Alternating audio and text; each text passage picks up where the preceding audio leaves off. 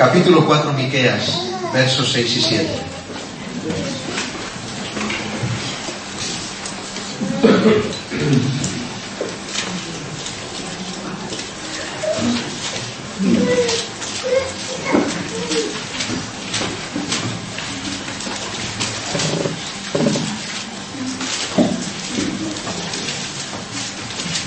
Capítulo 4, Miqueas, versos 6 y 7.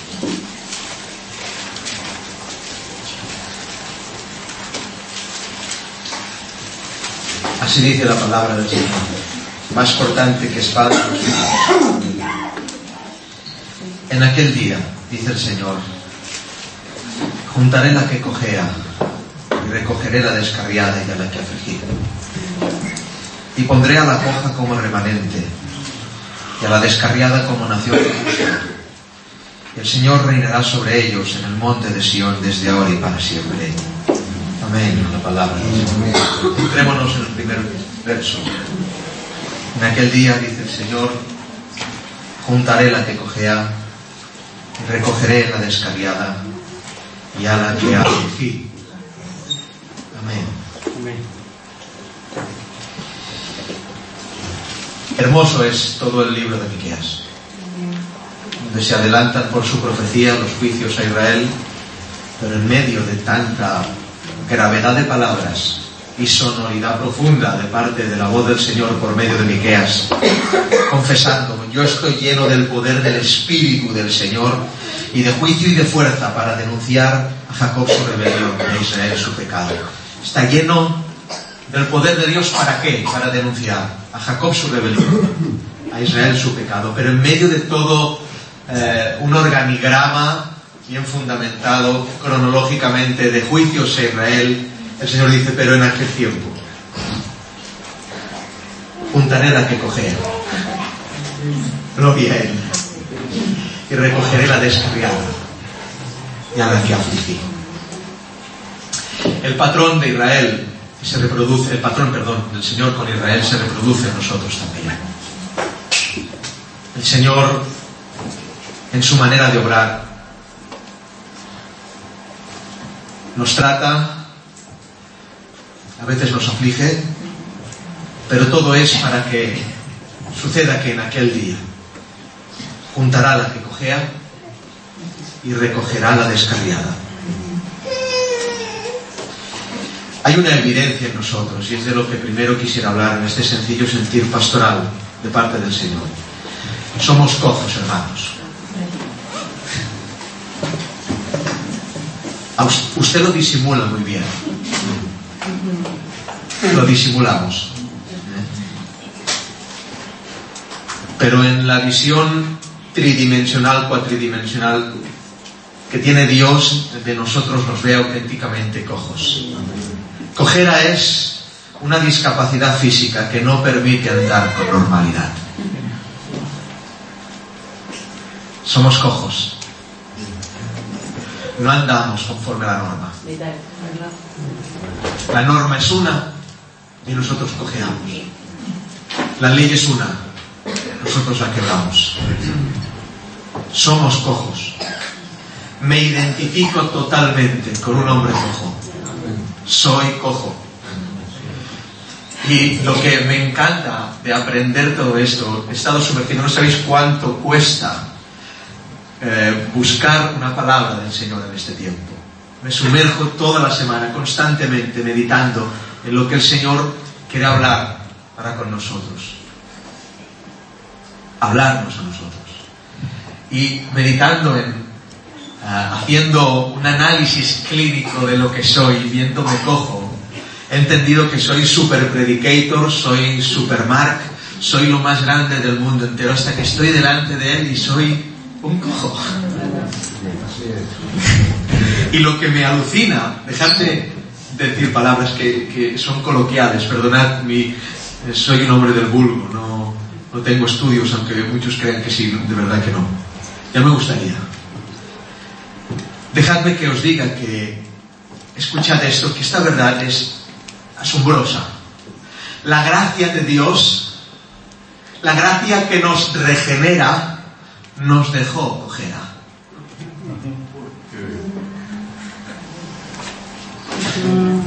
Aleluya. Amén. Alucinante.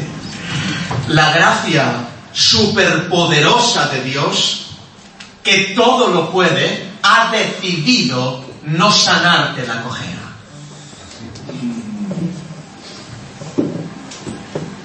Somos cojera. No dice, y sanaré la coja, le pondré eh, un yeso y luego se sanará. No dice eso. Dice que juntará a las cojas. ¿Qué clase de médico es este? Repito, no dice que te va a sanar la cojera, pero dice que te juntará con él. Gracias, Señor. Alucinante. La gracia de Dios dejó cojera en nosotros para que Él nos pueda recoger. 7.24 de Romanos. Que el hombre super predicator, el número uno de la historia, tiene que decir, miserable de mí. ¿Quién me librará de este cuerpo de muerte?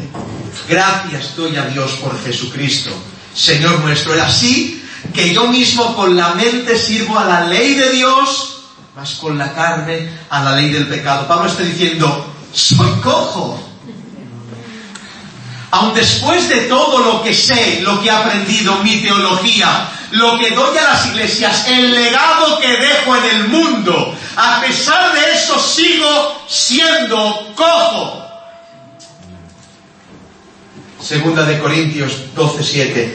Y para que la grandeza de las revelaciones no me exaltase desmedidamente, me fue dado un aguijón en mi carne.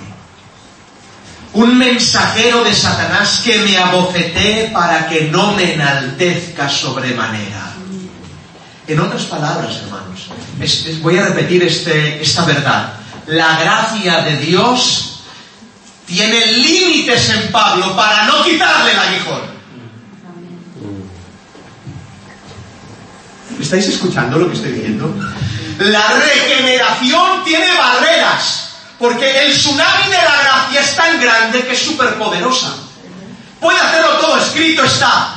Al que es poderoso para guardaros sin caída. La gracia es poderosa para que hacer que un hombre nunca caiga. Amén. Lo dice la palabra. Es poderosa para hacer que un hombre se mantenga puro. No el hombre es poderoso. La gracia de Dios lo es. Pero tiene límites. Dios pone límites y misteriosamente deja un aguijón al más grande de los apóstoles. No es que la gracia de Dios no pueda con los aguijones. Escuchad. Es muy importante estas sencillas palabras que voy a cambiar. No es que la gracia de Dios no pueda. Es que no quiere. Un verbo cambia el contexto. No es que no pueda sanarte. Es que no quiere. No es que no pueda quitarte eso es que no quiere. Y no estoy hablando de que Dios no quiere que, que no peques. Entendedme, Dios no quiere que peques. No estoy hablando de eso. Mas para su trato. Para que nos mantengamos en fidelidad y no en enaltecimiento. La gracia de Dios tiene límites para con nosotros, para que nos sigamos viendo cojos. Qué derrota para Satanás, hermanos. No es que Dios no pueda hacerlo, es que Dios no quiere hacerlo. El Shaddai, que es el título del Todopoderoso, está sujeto a esa eh, magnitud de poder a su voluntad. Pero cuando Él ministra gracia sobre gracia, Dios deja que un mensajero de Satanás abofetee a Pablo para que se mantenga fiel a Él. En otras palabras, los puñetazos de Satanás mantienen a Pablo en el orden para que sepa lo que es. Dios usa al perro siempre para ministrar a las ovejas. Gloria tenga su nombre. Cuando la oveja se descarría, y el silbato del Señor pastor no llega a escucharlo y ya las demás ovejas no se ven, hay un personaje en el redil que Dios usa, el pastor usa para que con un mordisco la oveja se acuerda de dónde está el rebaño y vuelva al redil. Dios usa al perro. Qué desdicha para el enemigo. Quiero animarte hoy. Que los puñetazos que nos dan, los puñetazos que recibimos de Él, es para mantener el orden de su gracia. ¡Brutal! ¡Aleluya! Para mantener el orden de la voluntad del Señor, envía al perro para que muerda, para que no se enaltezca el apóstol. Un mensajero de Satanás me abofetea. Oh.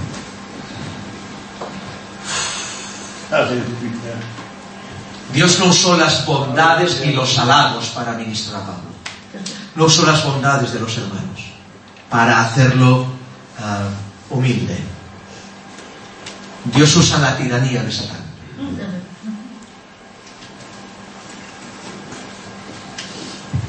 Comer, comer. Tranquilos, comer, comer. Dios no usa las bondades de los amigos, Dios no usa los halagos, Dios no usa su manifestación a veces en oración.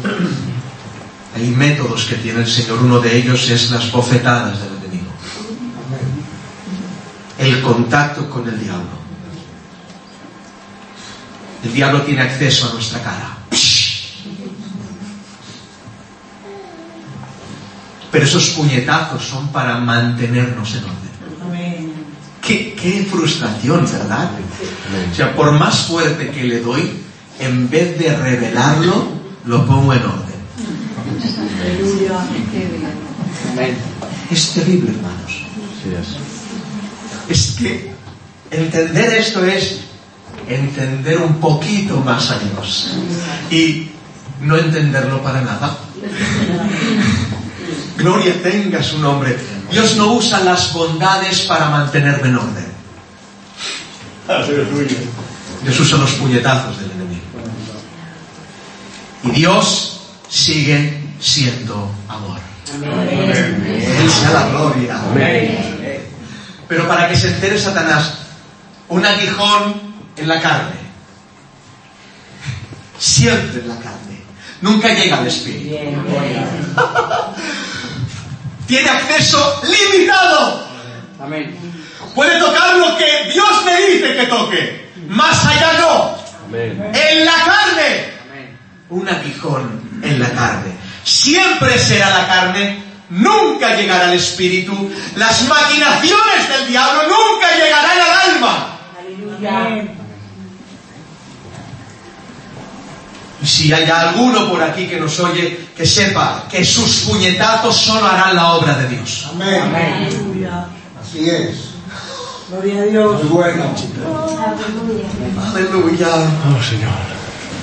El apóstol tiene que esbozar esta maravilla de versículo, porque sabemos que si nuestra morada terrestre, este tabernáculo se deshiciere, está agobiado por este cuerpo de carne, Pablo, está agobiado, entiende de que es cojo. Soy cojo. Y por más que sé, no quito la cojera. Es muy fuerte porque los neófitos no se ven cojos, solo los sabios. Porque sabemos que si nuestra morada terrestre, este tabernáculo se deshiciere, tenemos de Dios un edificio. Una casa no hecha de manos, eterna, en los cielos. Y por esto también gemimos, deseando ser revestidos de aquella nuestra habitación celestial. Pues seremos hallados vestidos y no desnudos. No os hace disfrutar. Pablo dice, ese tabernáculo se está deshaciendo. La palabra que usa para tabernáculo es esquenos. Y es esta residencia temporal. Aleluya. Esta residencia temporal se está deshaciendo. Por más que vayas a los uvas, se deshace. Por más cirugía que le pongas, se, se deshace. Por más que intentes estar guapo y guapa, se deshace. más que corramos en el gimnasio y Rubén por eh, el Pirineo, ahí por allí por Montserrat, que va siempre a correr. Se deshace, se deshace. Este tabernáculo, esta residencia temporal se deshace. Deshacer, catalúo, desintegrar, desvanecer. La debilidad de Pablo le hace escribir este texto, de manera que entiende de que en su carne no mora el bien, se está deshaciendo, pero sabe que tiene una esperanza, no un tabernáculo, sino un edificio. Y la palabra que usa para edificio es oikodomé, y es estructura arquitectónica. Es decir, este tabernáculo, esta morada temporal se deshace, pero tengo a alguien, un arquitecto que me está preparando una casa. Por eso las calles son de oro y las puertas Gracias, de perlas y de cristal. Yo no lo aplico a casas físicas, sino a cuerpos. En la creación del cielo, Dios está creando edificios. Una casa para ti. ¿Pero para qué ti? ¿Para tu cuerpo? No. Para tu alma.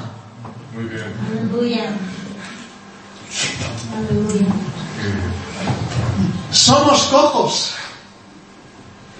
So- sí, claro, porque es que somos tan, perdonad, tiro un poco para atrás, que queremos las puertas de perlas, abrir la puerta. queremos las calles de oro, que sí, que todo bien, pero yo no quiero nada de eso. Quiero que tenga un edificio que no humille mi Señor. Amén. Eso es mi deseo. Coger, somos cojos. Discapacidad física que no permite andar con normalidad.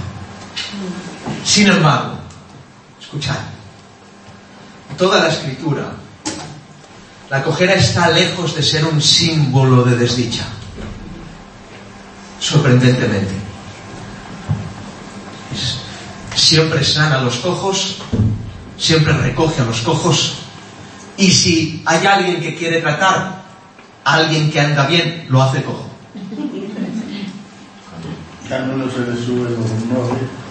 De que la cojera en las escrituras está lejos de ser un símbolo de desdicha, sino es un símbolo constante del trato de Dios y de la bendición de Dios. Jacob cuando se encontró cara a cara con él, desarrolló una cojera. Una cojera hecha por la herida de su trato. Su trato hiere. No te deja andar con normalidad.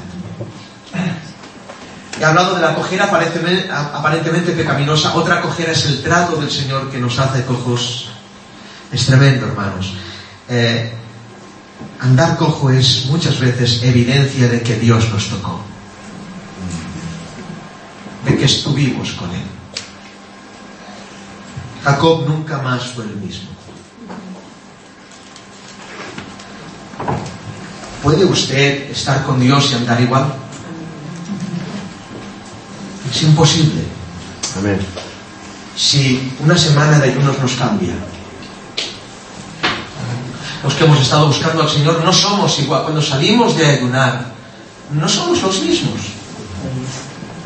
Se nos apega algo. Algo que es distintivo en nosotros. Algo que es un sello celestial. Nunca más fue el mismo. Y esto no es algo que se interiorice. Mirad, es muy romántico decir, eh, yo es que soy cristiano y, y lo llevo muy adentro, aunque no lo parezca. No. Si eres cristiano lo vas a padecer. Amén. Vas a vestir de una manera. Vas a hablar de una manera. No es lo, lo que uno es dentro sale afuera. Inevitablemente, sin lugar a dudas, sale afuera. Así es. Nunca más fue el mismo. Y esto se vio por fuera. Antes de encontrarse con el Señor andaba normalmente. Después de encontrarse con el Señor, cojeaba para toda la vida. El problema de Jacob, antes de encontrarse con el Señor, no es que fuera débil, hermanos. Es que era demasiado fuerte. Fuerte en sus argumentos, fuerte en su manera de pensar, fuerte en sus convicciones carnales, fuerte en sus tradiciones. Y Dios lo deja cojo porque el problema de quizás alguien de aquí con el Señor no es que es débil, es que es fuerte, está resistiendo. Como te encuentres con Él, va a quebrar esa manera de andar para que andes conforme Él dice. La bendición de la debilidad es algo que debe estar en nosotros. Confesémonos cojos ante Él y débiles. Porque lo insensato de Dios es más sabio que los hombres. Y lo débil de Dios es más fuerte que los hombres. Aleluya. Lo débil de Dios es más fuerte que los hombres. Quiero ser débil de Dios para poder con los hombres. Estamos, somos cojos, estamos descarriados. Descarriado es apartarse del camino razonable o separarse de la protección o de las buenas compañías. Repito, hermanos, este concepto. La gracia es tan poderosa que Dios uh, la controla para su gloria, le pone frenos y vallados. La gracia tiene frenos en nosotros. Él nos deja aguijones, nos aflige para que nos consideremos necesitados. Al considerarnos necesitados iremos a Él o Él vendrá a nosotros, nos recogerá. Quien no es cojo, no espere el cariño del Padre. Quien no es débil, no espere el poder. Pero los débiles que esperen el poder, los cojos que esperen la compañía cuando incluso sabiendo estas verdades, cuando vayamos a Él por necesidad, recuerda que ni esa necesidad que te aflige es tuya.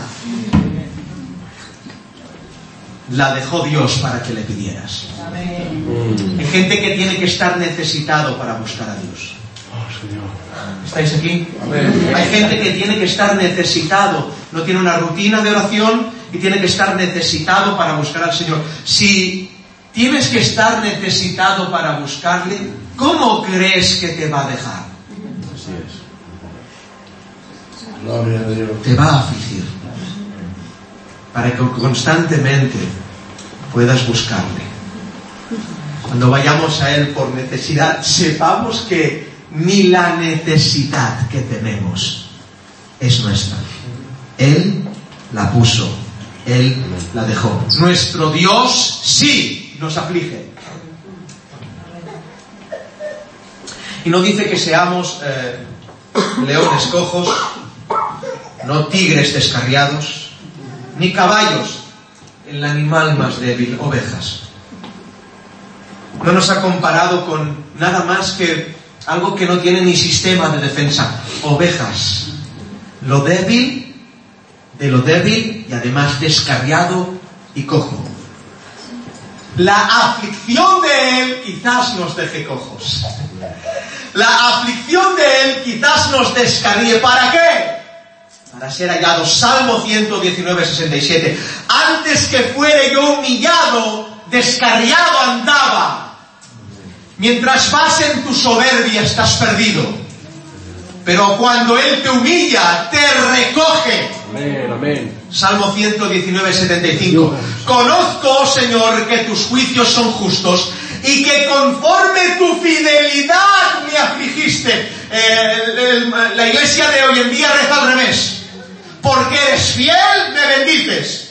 El salmista dice, porque eres fiel, me afliges. Amén. Porque eres fiel, me afliges. Conforme a tu fidelidad, me has afligido. Cuando os miro, y a muchos de vosotros conozco vuestras vidas, cuando os veo preocupados y afligidos, me pongo en oración. Entiendo de que son, los, son las circunstancias que el Señor determina para cada uno de vosotros, para que Él los pueda recoger. Nos descarriamos tan fácil. Nos desviamos tan fácilmente cuando ganamos un poco de dinero nos olvidamos de Dios. Cuando la familia va bien, todo va bien, nos olvidamos de Él. Pero cuando hay necesidad es al primero que acudimos. ¿Cómo nos mantendrá el Señor? A este pueblo rebelde. ¿Cómo nos mantendrá? En necesidad, hermanos. Cojos y descarriados. Somos un pueblo. Y ahora, estad atentos. Una parte de, es muy sencillo lo a contar. Estad atentos. Un cuerpo con una cabeza. Así nos quiso eh, definir el Señor por su palabra. Cuerpo, cabeza.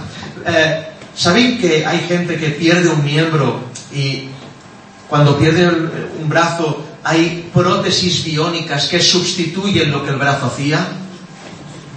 No somos prótesis en un cuerpo, somos órganos.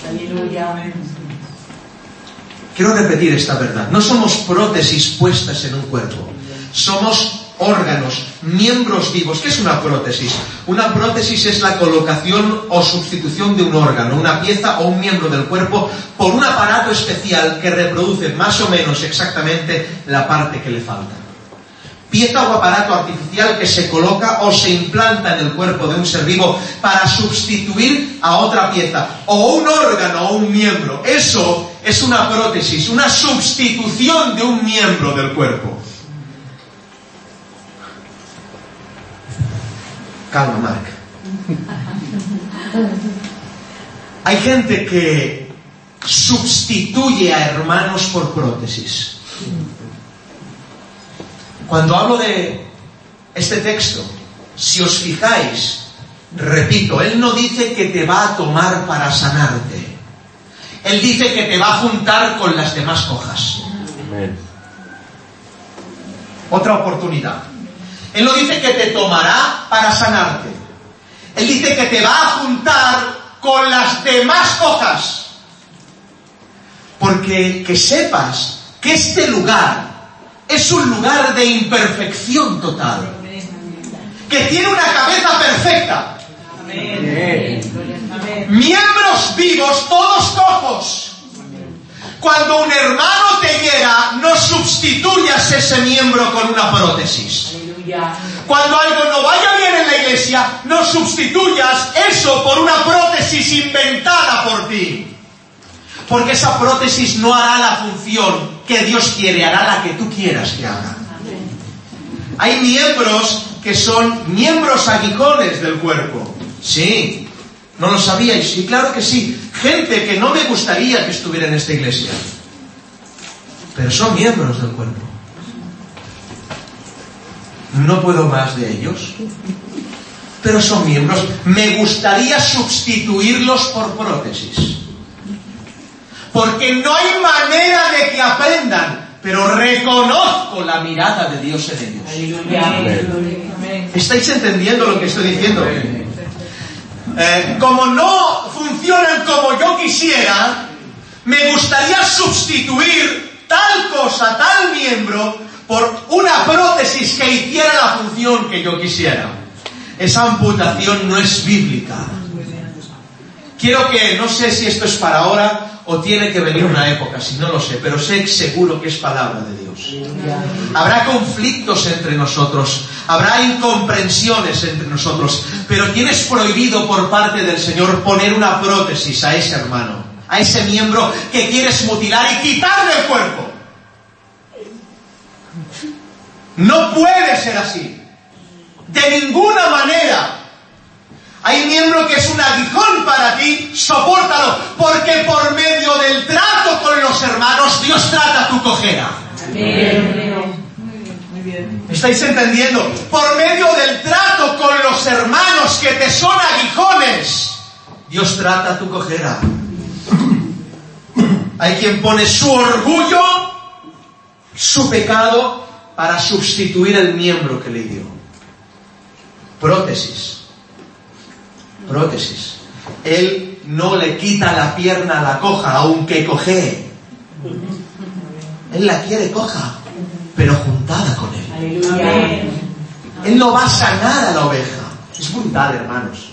Es que es tan sencillo y tan profundo. No la va a sanar, la va a juntar con demás cojas.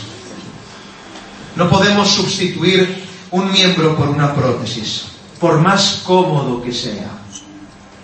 Estoy aprendiendo esto. La prótesis tiene una facultad. Si la golpeas no duele.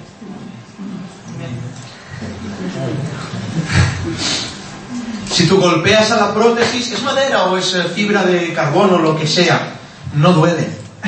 Es por eso que te va mejor que sea prótesis que miembro.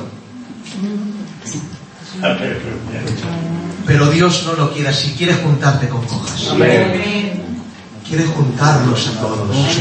Ovejas cojas, juntados para Él. Para el cuerpo quizás sea más beneficioso cuando golpean la prótesis porque no duele. Todos queremos que no duela. Todos lo queremos. Pero esa prótesis que es útil no duele, no es la voluntad del Señor. La voluntad del Señor es que los cojos nos juntemos a pesar de las diferencias que tengamos. ¿Cuántas iglesias están sustituyendo miembros por prótesis? Palabra por prótesis. ¿Quieres saber si eres del cuerpo? Porque quizás haya gente aquí que no es del cuerpo. Si golpean a otro miembro del cuerpo y no te dueles, eres una prótesis. No puedo, no me cabe en la mente como hay aflicción en una casa, hay un miembro que lo está pasando mal y haya gente del cuerpo que no se duela. Eso no existe, hermanos. Si no te dueles, no eres cuerpo, eres prótesis. Si golpean al Evangelio y no te dueles, no eres cuerpo, eres prótesis. Prótesis de quita y pon. No duele al ponerla, no duele al quitarla. Gente que viene y va. Hemos visto gente que venía, parecía cuerpo, al final han sido prótesis. ¿Por qué? Porque no nos dolemos que no estén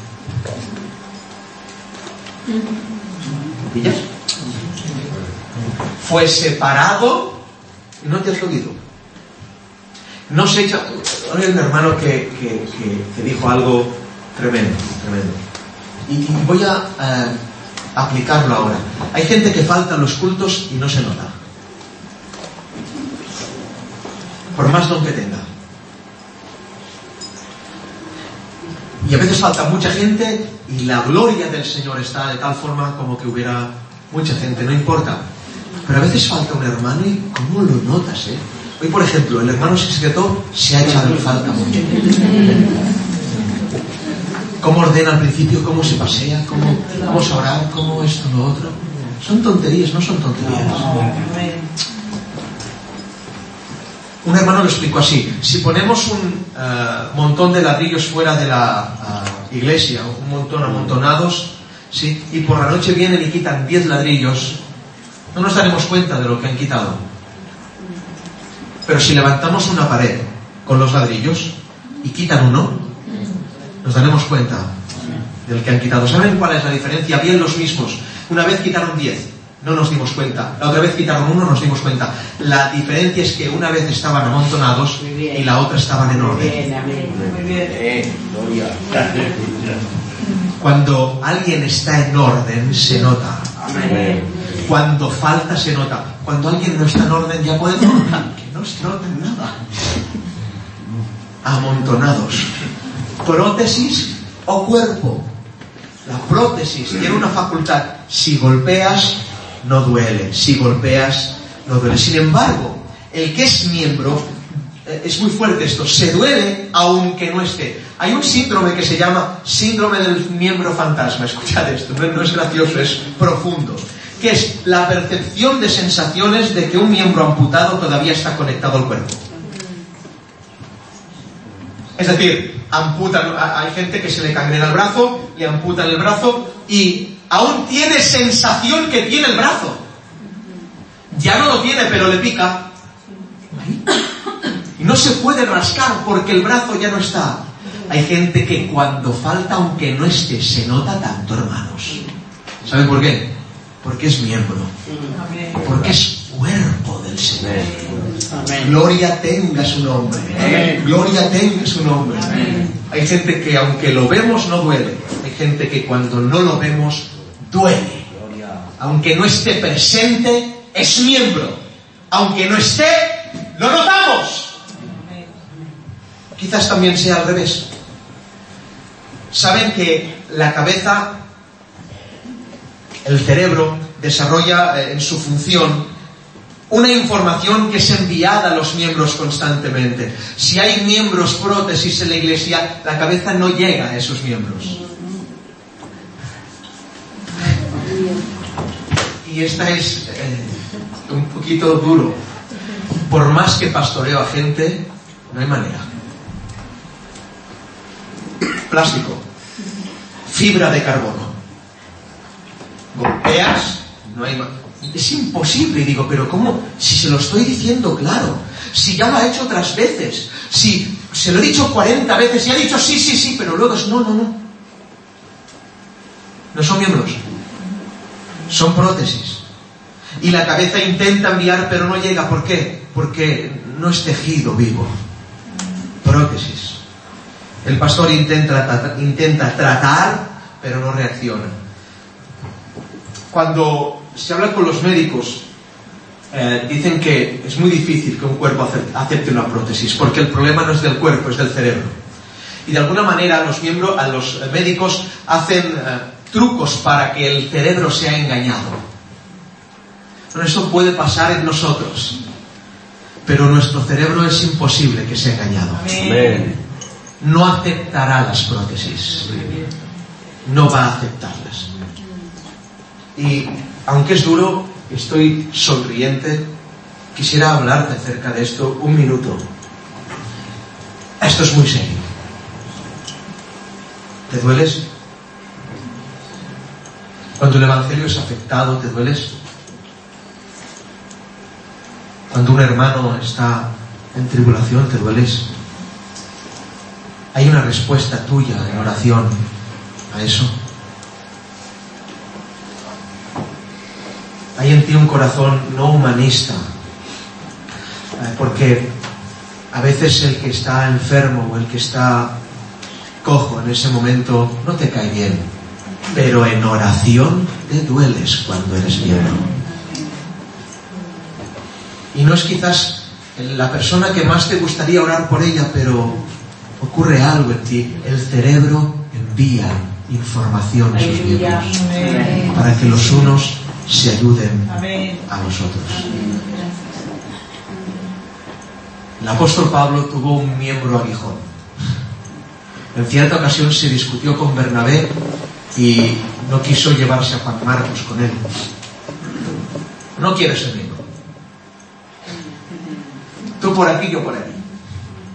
No lo quiero. Al cabo de los años, entendiendo Pablo lo que tenía que entender.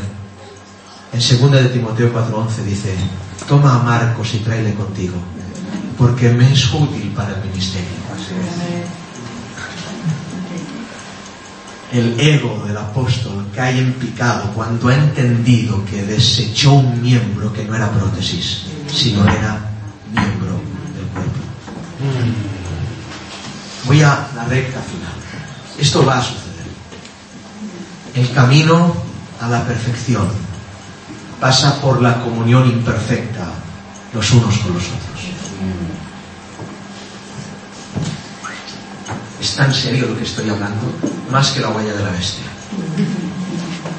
El camino a la perfección pasa por la comunión imperfecta entre los cojos. Dios recoge a cojos no para sanarlos, para juntarlos. Porque la cojera de uno perfeccionará al otro. Repito, el camino a la perfección pasa por la comunión de cojos en la iglesia. ¿Qué tienen en común?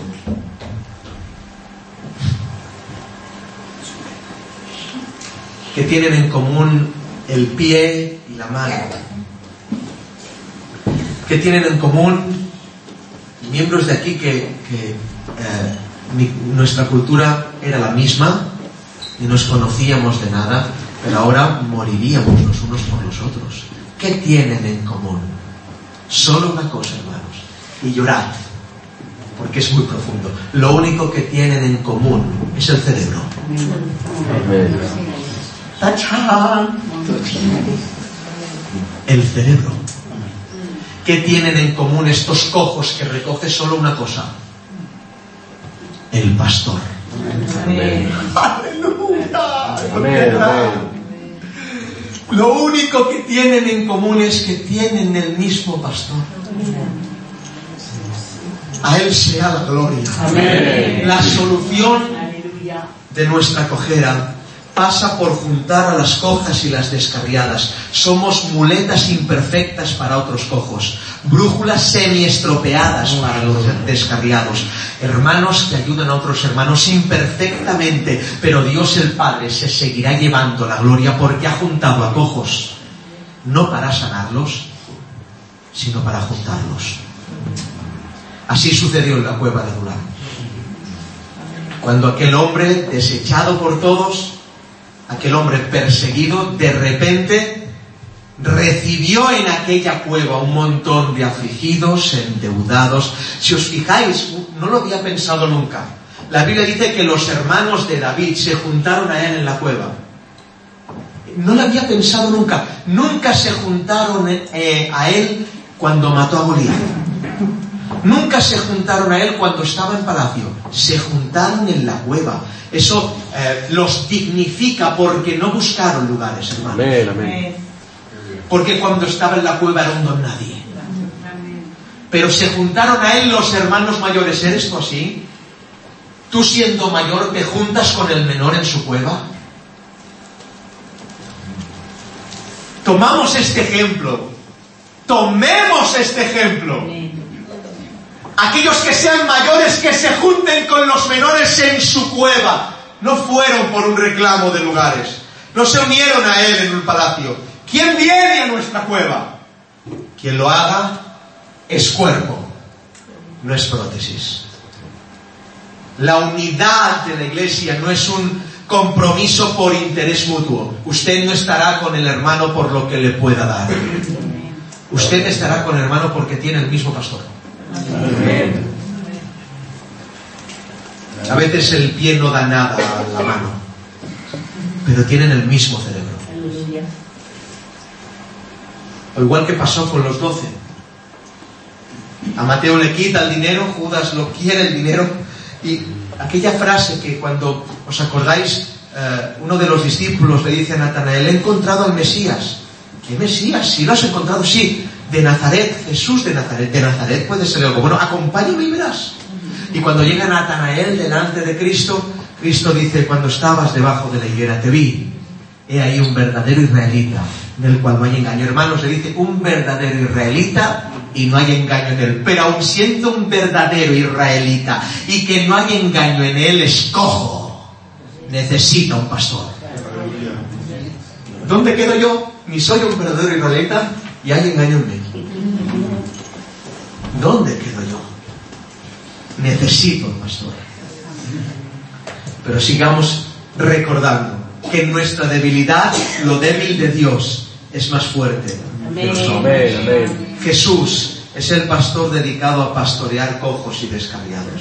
Gracias, Señor. Termino otra vez. Cuanto más difíciles son los casos, más habilidad, más sabiduría es requerida al cuidador. Aquí. Cuanto más difíciles somos como casos, se necesita un cuidador más hábil, un cuidador más sabio. Él no es un pastor corriente, hermanos. Él es el buen pastor. Y su vida da por las ovejas. Termino con este ejemplo. Hay una profesión muy complicada, muy difícil. Es la profesión de enfermería. ¿Dónde está la vida?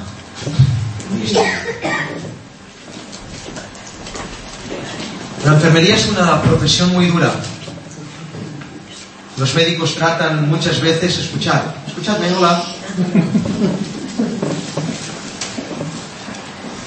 Los médicos tratan muchas veces a los pacientes desde lejos. Lo hemos visto, ¿verdad? Sin embargo, les toca a las enfermeras cuidar de cerca, a los enfermeros estar sanando las heridas de lo que los médicos determinan y a veces y muchas veces, aquí hay testimonios de esto, intiman con el paciente. A veces incluso tienen que intimar con pacientes que no tienen solución. Y la enfermera lo sabe porque ha visto tantos.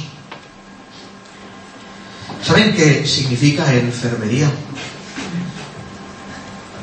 Enfermería es una palabra que viene del latín que significa infirmus hería. Esto es en latín. Y in significa negación. Firmus es firmeza, resistente, fuerte. Hería, actividad. Es decir, la enfermería es una actividad que se ejerce contra los que les han sido negadas fuerzas. Tremendo. Repito, la enfermería es la actividad que se ejerce con aquellos que no tienen fuerza.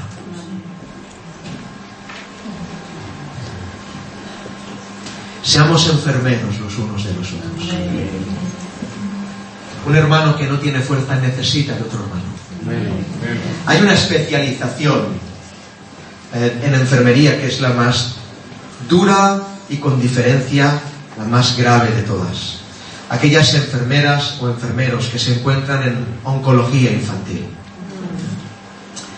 Tales personas están dispuestas a tratar a niños sin solución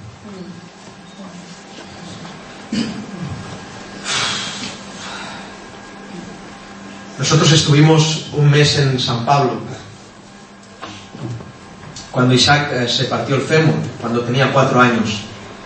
Y nos tocó intimar con padres que estaban ahí dentro y nos daban testimonio de que el cuidado que recibían de eh, las enfermeras no era normal. Había algo en ellas que no era normal porque es un trato especial. Se necesita una especialización para entrar en estos lugares uno de los eh, hombres y bueno, un matrimonio que había allí tenía un hijo con 17 años, o 16 o 17 años, muy enfermo. Recuerdo que, estaban tratándolo y cuando volvimos a, ir a, ver al médico para que nos dijera cómo iba Isaac al cabo de un tiempo, preguntamos por, por él y ya había muerto, había fallecido. Durísimo, hermanos. Durísimo. Tales personas están dispuestas a tratar con niños que no tienen solución, pero porque no tengan solución, no dejan de cuidarlos. Muy bien. Esa especialidad es la que nuestro pastor ha decidido tomar con nosotros. Niños que no tienen solución. Pero ha decidido cuidarme.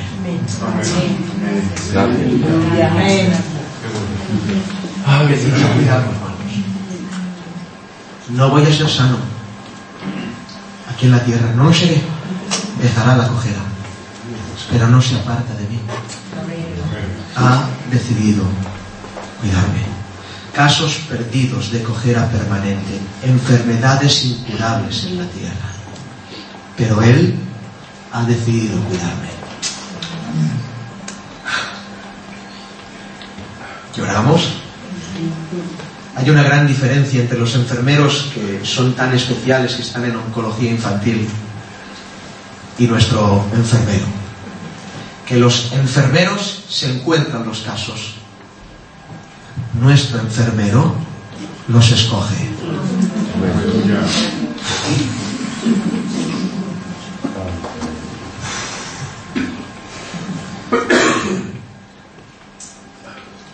te escogió para cuidarte. Pongamos música a esto, José. Te escogió para cuidarte. ¿Cómo se te queda el cuerpo al saber esto? No tenías que estar en esa planta. No tenías que ser cuidado por ese médico. Él sabe que no tiene solución, sin embargo no te deja. Escuchad, Cristo viene a sanar mis llagas aunque deje mi enfermedad. ¿Lo veis alucinante? Amén, amén. Aun sabiendo que no seré sano aquí en la tierra, no me va a abandonar por más que hieda el pecado por más eh, terrible que sea el hedor de cuidarme. Aquí hay gente que da- puede dar testimonio de lo que es cuidar a ancianos. Es horrible, hermanos. Yo no sé, es algo especial. Dios tiene que hacer algo. Aún creo que se ve la imagen de Dios en esta gente. Lo digo sinceramente, es imposible. Dios ha decidido cuidarnos aunque no nos sane. No sanará mi enfermedad, mi enfermedad porque si no, no necesitaría de médico. El tema de esta tarde se resume así. No nos sanará la cojera porque si no, no necesitaríamos médico. Y yo necesito un médico cada día. Amén. Por eso necesito ser cojo cada día. Verme cojo cada día.